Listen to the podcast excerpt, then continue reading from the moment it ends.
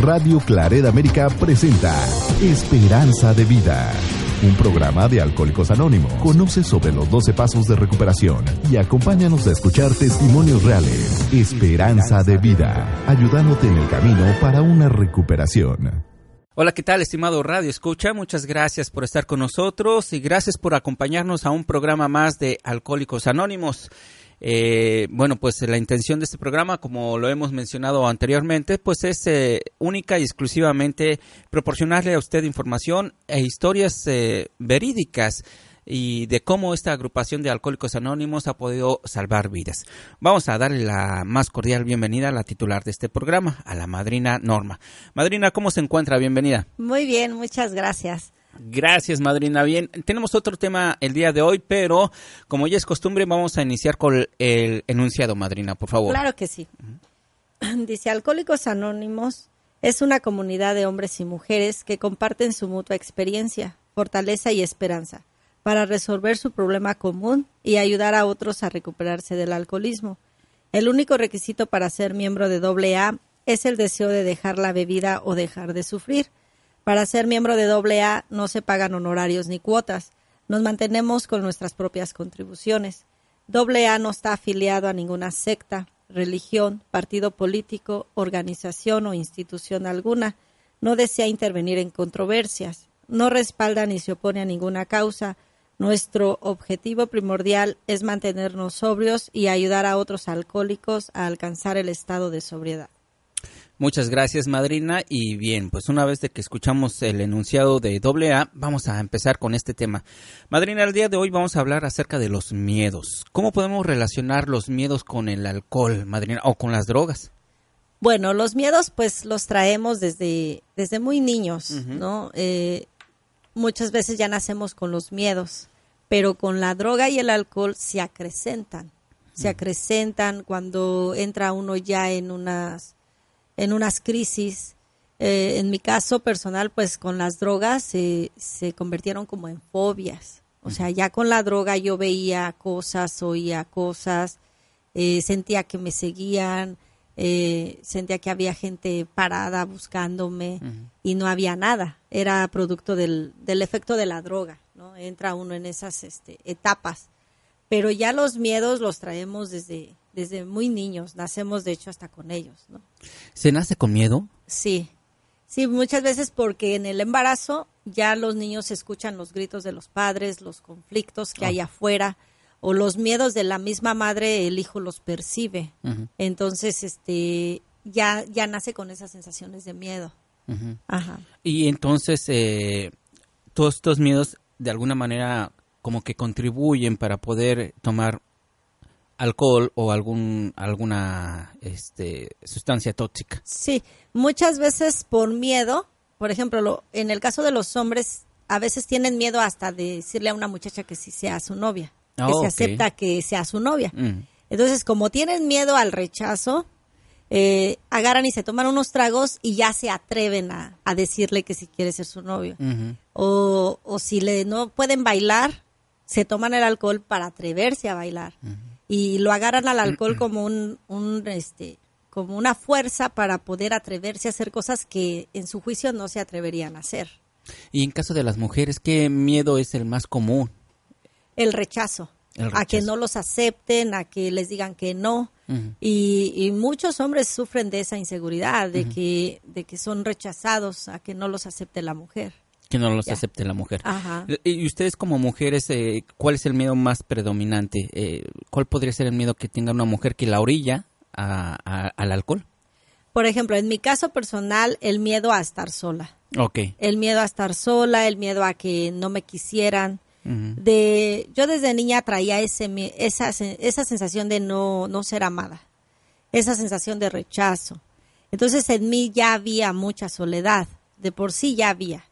Entonces yo empecé a refugiarme en las drogas para, para tener compañías. Entonces tenía un grupo de amigos donde nos drogábamos y ya no estaba sola automáticamente.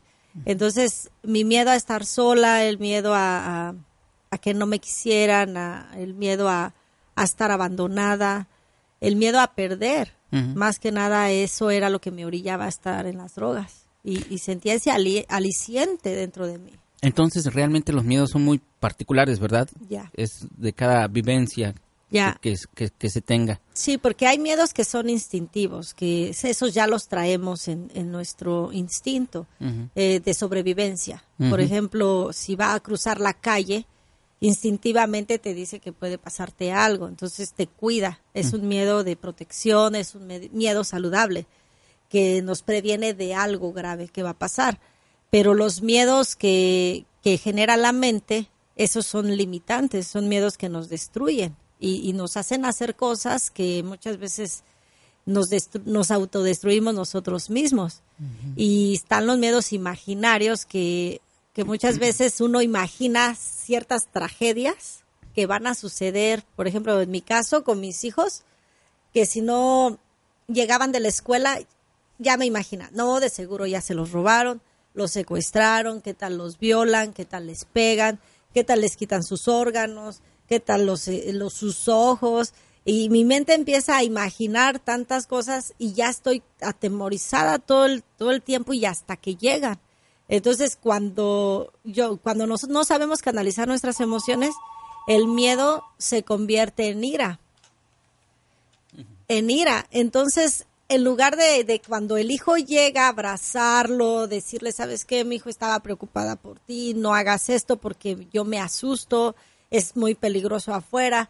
No, llega y le pego. Por el miedo que traigo, le pego, lo maltrato. Entonces el niño, yo le transmito mi miedo al hijo y, le hago sentir ese miedo del maltrato, el miedo a los golpes, el miedo a los gritos. Y, empieza a haber tantos miedos dentro de uno que todo es miedo, todo es miedo.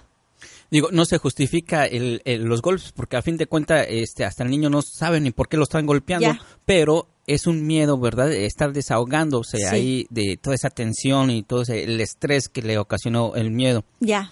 ¿Cómo se puede controlar esto, madrina? Pues mira, la definición del miedo es la ausencia de amor. Mm. Entonces, ¿cómo lo evitamos? Pues con amor.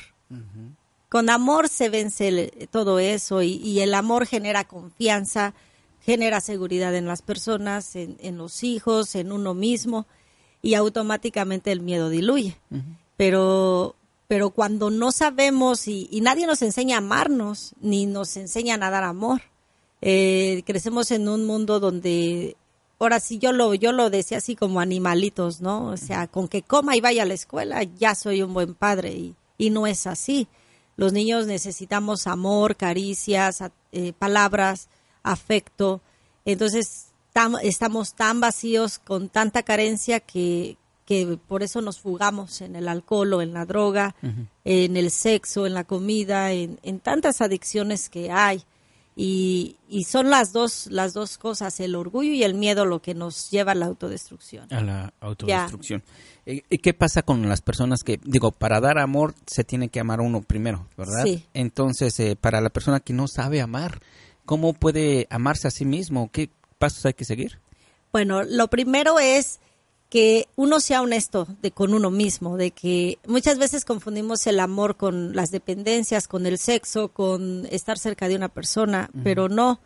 Eh, eh, nosotros estamos, no nos enseñaron a amar, pero tenemos que ponernos primero a ser honestos con nosotros mismos. ¿Qué necesito yo? Pero no esperar que venga alguien de afuera a cubrir nuestras necesidades, ahí eso nos lleva a, relaciones tóxicas autodestructivas, porque nadie de afuera va a venir a llenarnos y nosotros no podemos dar lo que no tenemos.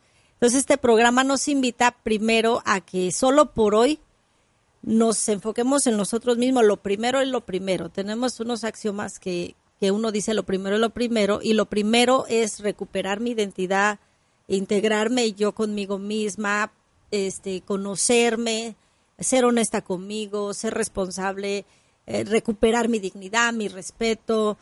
Y cuando yo empiezo a llenarme de todas esas cosas, ya puedo empezar a darle lo mismo a las personas, automáticamente. No es algo que, que, este, que se planea, surge de, de repente dentro de uno eso.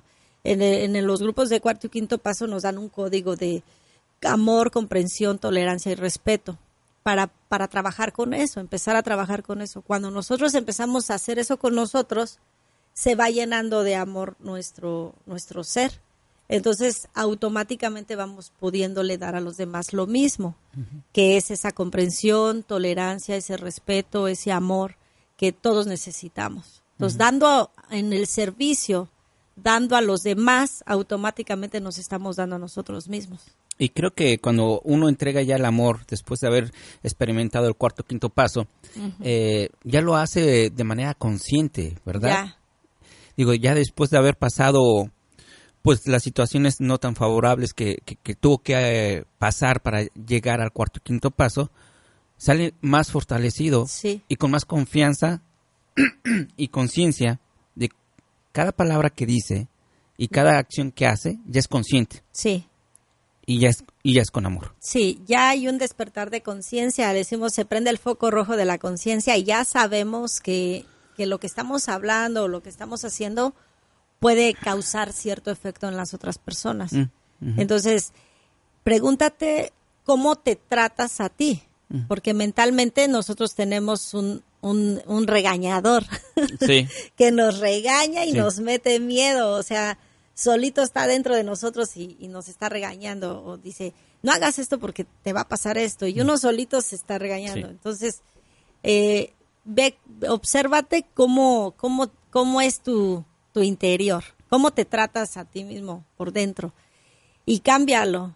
O sea, e, estamos para desaprender y aprender una nueva, una nueva forma, ¿no? O sea, ahora trátate con amor, a veces nos criaron como diciendo que somos tontos, que no podemos hacer nada, que no lo vamos a lograr.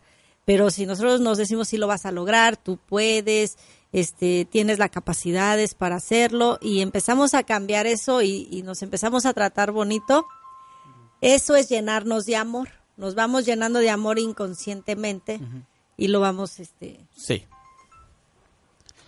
Y platíqueme, madrina, por ejemplo, porque hemos estado hablando mucho de este cuarto y quinto paso. Eh, ¿Hay una preparación previa para este cuarto y quinto paso? Sí, nosotros damos unas preparaciones antes de hacer el trabajo, porque tenemos que preparar nuestra mente. Eh, no se puede ir así nada más si no sabe uno a lo de qué se trata. Entonces, yo les pongo un ejemplo así como una maceta, ¿no? Sí. Este, hay que ir moviendo la tierra para si vamos a, ver qué tiene abajo la raíz de la plantita, mm. para ver, para entrar. Entonces, si llegamos así de golpe, pues no se puede porque está dura la tierra. Entonces, hay que irla aflojando, hay que ir trabajando. Para eso son las preparaciones y ya, ya, donde vamos a hacer el trabajo, ahí ya podemos trabajar bien con las raíces que están dañadas, que que se hicieron mal y nos referimos a las raíces, eh, la niñez que tuvimos. Mm. Por ahí le decimos, vamos a echarnos un clavado a la niñez de cómo fue nuestra vida, porque de ahí, nosotros cuando nacemos, nacemos bien. O sea, a lo mejor traemos ya un miedo de, eh, desde que nacemos, porque estamos acostumbrados a estar en el vientre de la madre y salimos y, y ya es otro mundo. Entonces ahí ya es un miedo a lo desconocido, qué, qué pasa aquí en esta tierra y de repente pues cómo nos toca la sociedad que nos toca, si nos tocan padres golpeadores, gritones, eh, que nos dejan abandonados o que nos rechazan, que nos ignoran. Entonces no sabemos qué tipo de mundo nos va a tocar. De ahí se va formando todo eso que le van, van poniendo al niño. Ese niño lo va absorbiendo como esponja. Aunque no habla, es un bebé pero ya va formando su personalidad y toda la convivencia que va teniendo durante su crecimiento va formando su personalidad. Cuando ese niño crece, ya llega de 30 a 40 años, 25 años, ya tiene una personalidad de todo eso que fue recibiendo durante su, desde que nació, todo su crecimiento. Entonces, para poder saber por qué es así el día de hoy, tenemos que ver desde abajo cómo fue su crecimiento de vida. Híjole, es que es tan importante, eh, precisamente ahorita usted, estimado Radio Escucha, pregúntese qué información le está entregando a su hijo, si es usted padre de familia, madre de familia, qué ejemplos le está entregando, a, a qué situaciones lo está exponiendo, porque pues todo, todo esto se tiene que regresar a la niñez, todo depende de la niñez. Si queremos romper cadenas, pues entonces hay, nosotros como padres hay que darle por lo mejor que podamos a, nuestros hijos, prepararlos para este, para este mundo. Y regresando al cuarto y quinto paso, ¿quiénes son los que preparan a las personas? Somos compañeros que ya tenemos, ya pasamos por ese proceso, ya tenemos eh, ciertas 24 horas dentro del programa y, nos hemos mantenido ahí. Ya estamos preparados para dar ese tipo de preparaciones porque este trabajo es fino y delicado, no es cualquier cosa. Eh, eh, hacer este tipo de trabajo se requiere de mucha responsabilidad. No cualquiera puede dar. No, no es un trabajo fino y delicado. Las personas son muy importantes, es algo muy serio y, no se puede jugar con este, con este tipo de trabajo. Entonces, aquí en los grupos no hay psicólogos, no hay terapeutas, no tenemos títulos, aunque sí haya gente preparada, pero, pero no lo hacemos porque es un grupo de, igualdad. Nosotros manejamos esto de que todos somos iguales, nadie es más que nadie, y, y es lo que fomenta la confianza para las personas que llegan. Entonces, este, aunque habemos gente preparada, somos iguales todos y, tratamos de dar lo que nos dieron a nosotros con ese amor. Esos grupos son de amor y servicio.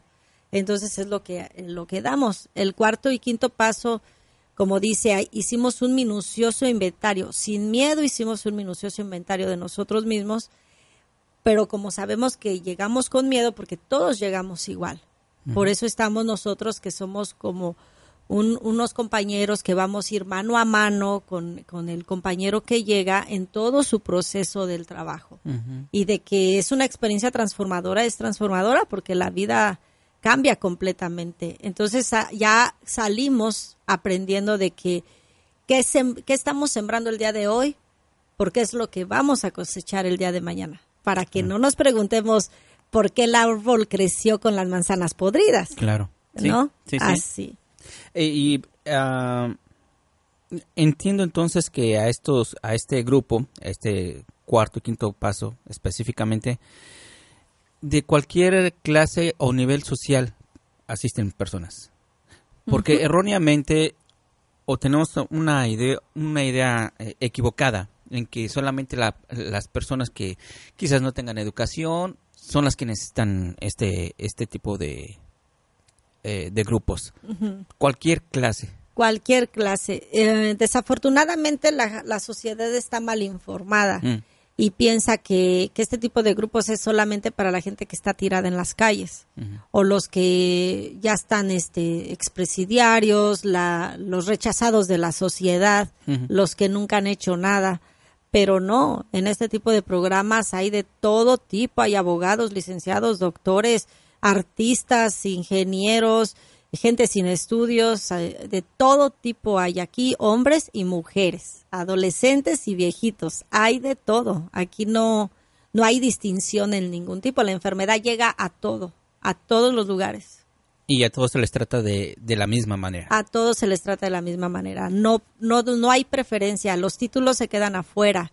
la, la, economía se queda afuera. La, la fama se queda afuera. Aquí todos somos iguales. Claro. Eh, si nos acaba de sintonizar, estimado Radio Escucha, estamos en grata conversación con la madrina Norma y nos está hablando acerca de los miedos. Y madrina, usted tocó un tema importante. Hay miedos que destruyen y hay miedos que son positivos. Sí. Eh, ¿Cuál eh, podríamos citar algunos ejemplos para que la gente pues se dé cuenta de que el miedo no siempre es malo? Sí, por ejemplo, muchas veces, yo en mi caso personal, yo tenía miedo a, salir adelante. Mm. Porque mi miedo era que la gente, la, mi sociedad no me aceptara, porque los que este, se preparan o los que luchan por sus sueños, los me veían como que estaba yo loca. Entonces, este, tenía miedo a quedarme sola si yo hacía algo. Y, y ese era uno de mis grandes miedos, pero dije, no, me voy a enfrentar y pase lo que pase, este, yo voy a lograr lo que, mis sueños.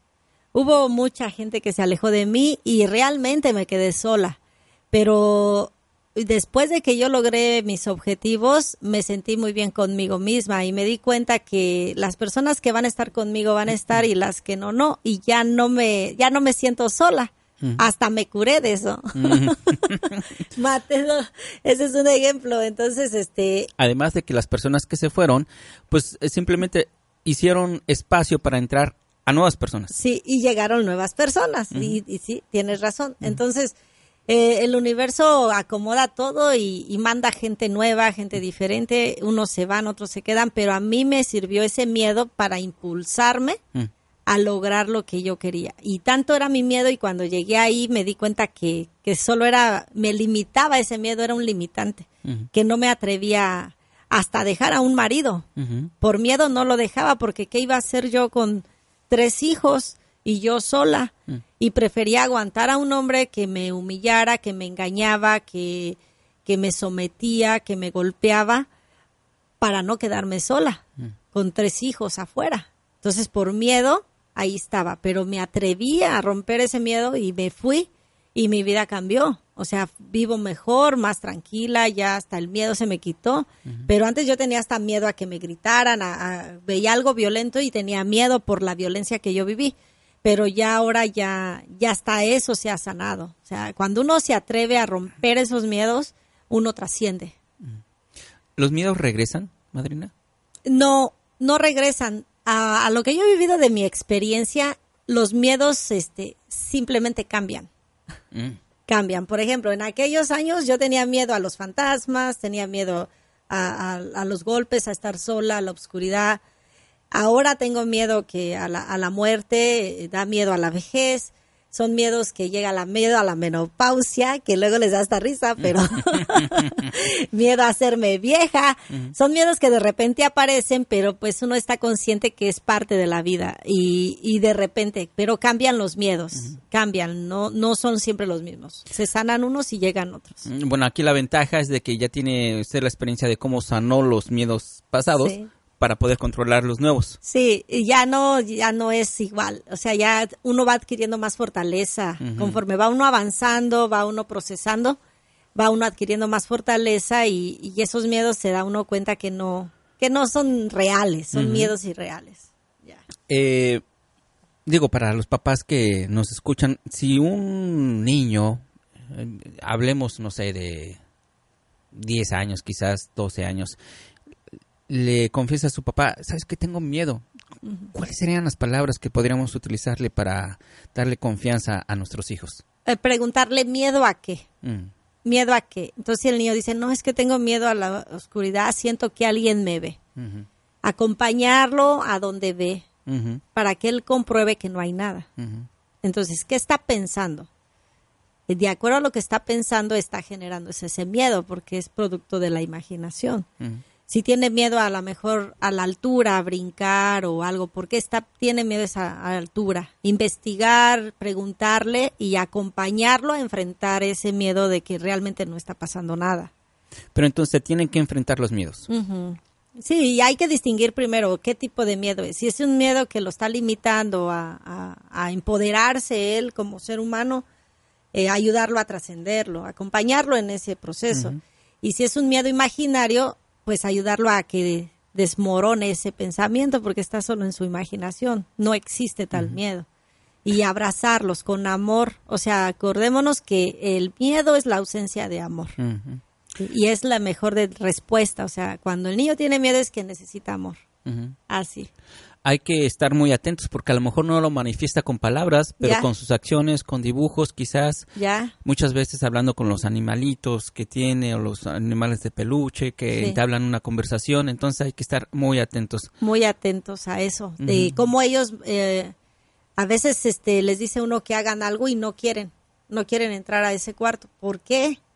No, no, no, y se ponen a llorar, entonces pero algo pasa en ese cuerpo, algún miedo tiene que lo limita a entrar, qué está pasando, entonces hay que indagar qué pasa, por qué no quiere entrar ahí, por qué no quiere agarrar ciertas cosas, por qué le da ese miedo, algo pasa. Algo pasa. Entonces hay que indagar, preguntarle qué ve, qué escucha, para poderlo ayudar. De otra manera, no, si no nos preocupamos por él, yo he visto muchos padres y no sé ustedes, pero como que los obligan. Lo vas a hacer y, y no te estoy preguntando, y órale, y hasta les dan la nalgada. Entonces, no es así. Hay que, hay que darles, hacerles sentir que nos importa su miedo y que estamos con ellos para ayudarlos y eso les da seguridad. Claro, claro. Ya. Perfecto. Madrina, nos quedan un par de minutos antes de concluir el, el mensaje, pues como ya es costumbre, y es que dicen que cuando uno escucha el mensaje varias veces, eh, dice, ah, bueno, es que hay un mensaje ahí tengo que ponerle atención. Ya lo he escuchado dos, tres eh, ocasiones, pero no le había puesto atención. Pero el repetirlo eh, sí eh, causa algún efecto, especialmente para nuestros radioescuchas, para todo el mundo.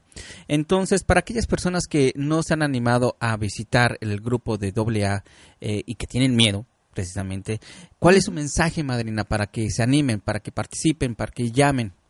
Pues yo, como les digo, eh, yo entiendo la desconfianza, la, la incredulidad de las personas, porque desconocen, Sí. desconocen lo que es esto de los grupos de cuarto y quinto paso de Alcohólicos Anónimos. Pero solo recuerda que hay un lugar. Cuando sientas que tienes el agua hasta la nariz y que ya no puedes más y que has ido a psicólogos, has ido a doctores, terapeutas, a iglesia, a muchos lugares y, y en ningún lado te ayudan a encontrar esa paz, Solo recuerda que hay este, este tipo de lugares y, y si conoces a alguien que está en esas situaciones, pásale el mensaje, dile que, que, que hay un lugar donde te, los podemos ayudar, así como a nosotros nos ayudaron. Y hay un montón de grupos en un montón de lugares donde hacemos este tipo de trabajos que sí funciona para las personas que están dispuestas y que realmente quieren cambiar su manera de vivir. Este, solo que se pongan en contacto con nosotros. Mi número es 312-358-3271 y te podemos ubicar en el grupo que esté más cercano a tu comunidad. Ajá. Pues ahí está el mensaje, estimado Radio Escucha. Por favor, también haga utilidad de la tecnología, busque en internet Alcohólicos Anó- grupo de Alcohólicos Anónimos, enseguida ponga su dirección, le da un clic y seguramente usted va a encontrar más de una opción para que usted pueda asistir. Así es de que por lo pronto, bueno, pues eh, muchas gracias, madrina, por este tema que nos trajo el día de hoy. Gracias, muchas gracias a ustedes, es un Y, placer. y a usted, estimado Radio Escucha, muchas gracias. Eh, le mandamos un fuerte abrazo. Cuídese mucho, por favor. Hasta la próxima. Gracias por su amable sintonía. Para más información sobre Alcohólicos Anónimos, contáctenos en radioclaredamerica.gmail.com